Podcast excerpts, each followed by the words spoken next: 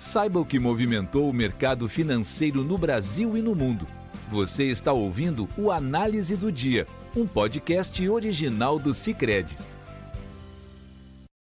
Olá, pessoal. Muito obrigada por estarem acompanhando mais um podcast do Cicred.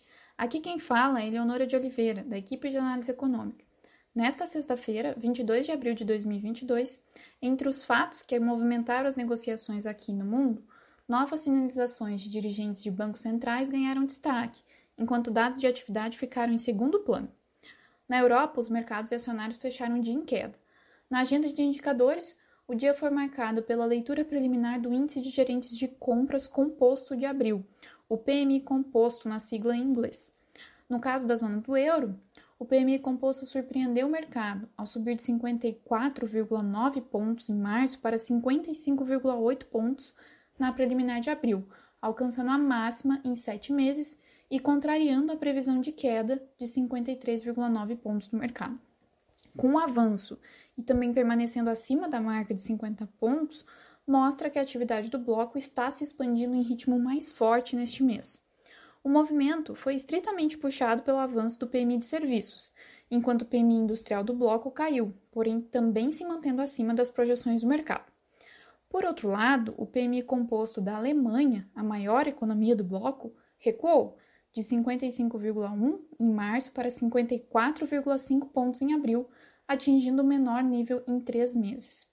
Apesar do declínio, ao permanecer acima dos 50 pontos, o indicador mostra que a atividade na, Alemanha continua se expandindo, ainda que em ritmo mais lento.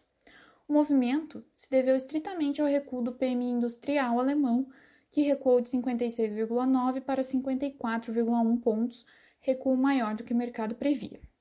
Por fim, no Reino Unido, o PMI composto também caiu, mas ainda continua a indicar um bom ritmo de atividade. A leitura recuou de 60,9 pontos em março para 57,6 pontos em abril, menor nível em três meses e abaixo das expectativas do mercado, que previam redução do indicador a 58,5 pontos. No caso do Reino Unido, o movimento se deve ao recuo no PMI de serviços, que recuou de 62,6 para 58,3 pontos, abaixo do consenso do mercado, que era de 60 pontos. Outra surpresa negativa para a atividade no país foi a leitura das vendas no varejo, que recuaram 1,4% em março ante fevereiro, queda bem mais intensa que a expectativa do mercado, que era de 0,2 pontos. Outro fato que pesou nos mercados foram as declarações de dirigentes do Banco Central Europeu.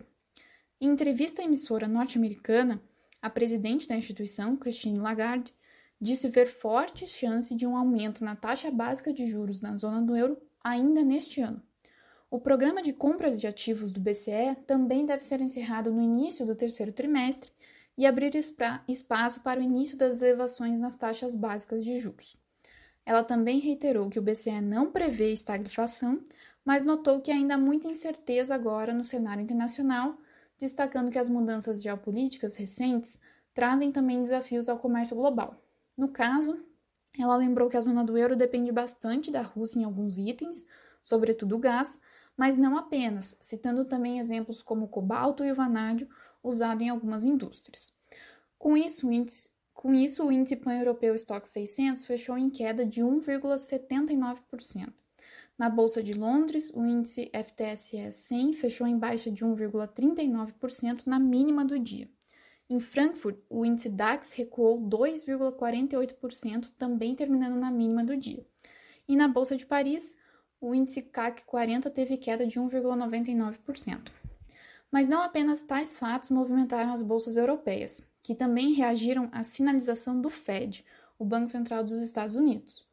Ontem, enquanto o mercado brasileiro estava fechado, o presidente da instituição, Jeremy Powell, já deu duras sinalizações quanto, a, quanto à política monetária no país, discurso em linha com as ponderações mais recentes de outros membros do BC norte-americano.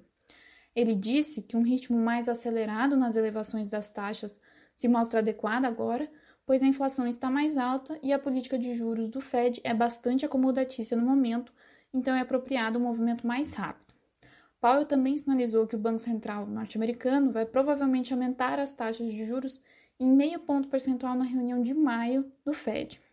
Segundo ele, as discussões dos aumentos ocorrem na hora de cada encontro, mas uma alta de 0,5 pontos percentuais estará na mesa de discussão na próxima reunião.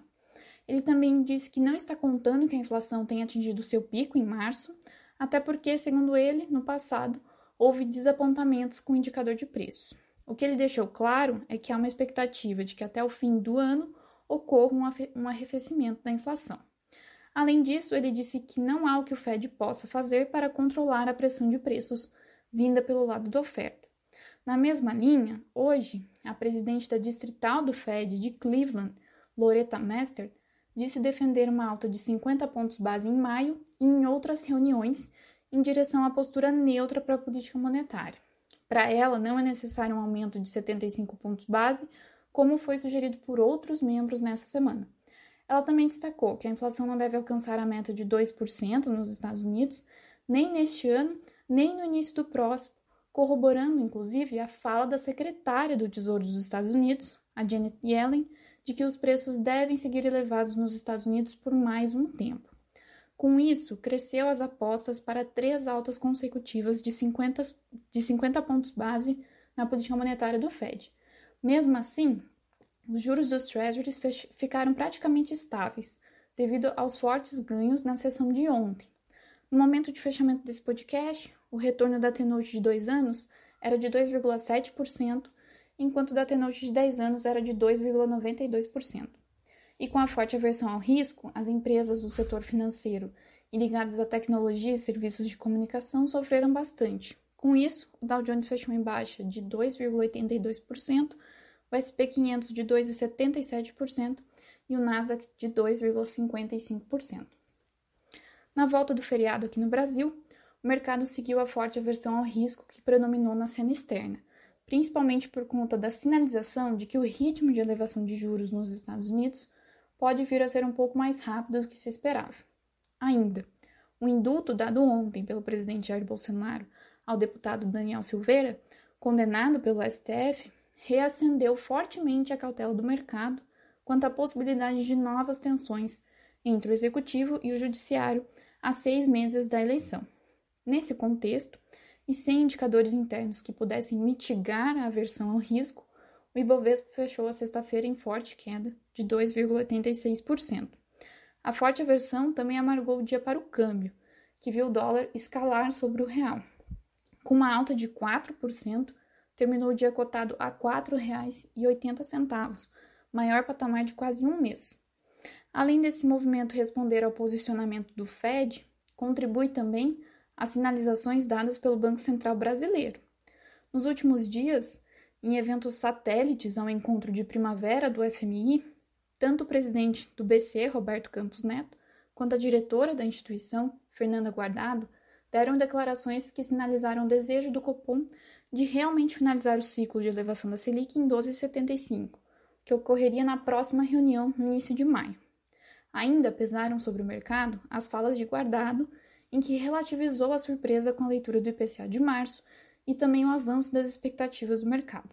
Com essa perspectiva, principalmente de que a Selic está perto do fim, a atratividade do Brasil diminui no que diz respeito ao diferencial de juros, em especial ante as sinalizações de aceleração das taxas externas, Dessa maneira, a curva de juros chegou a responder em baixa, com a diminuição das apostas de alta da Selic nas reuniões do Copom além de maio, porém a alta do dólar devolveu o movimento, com os DIs de vencimentos mais curtos fechando perto da estabilidade e alta nos vencimentos mais longos.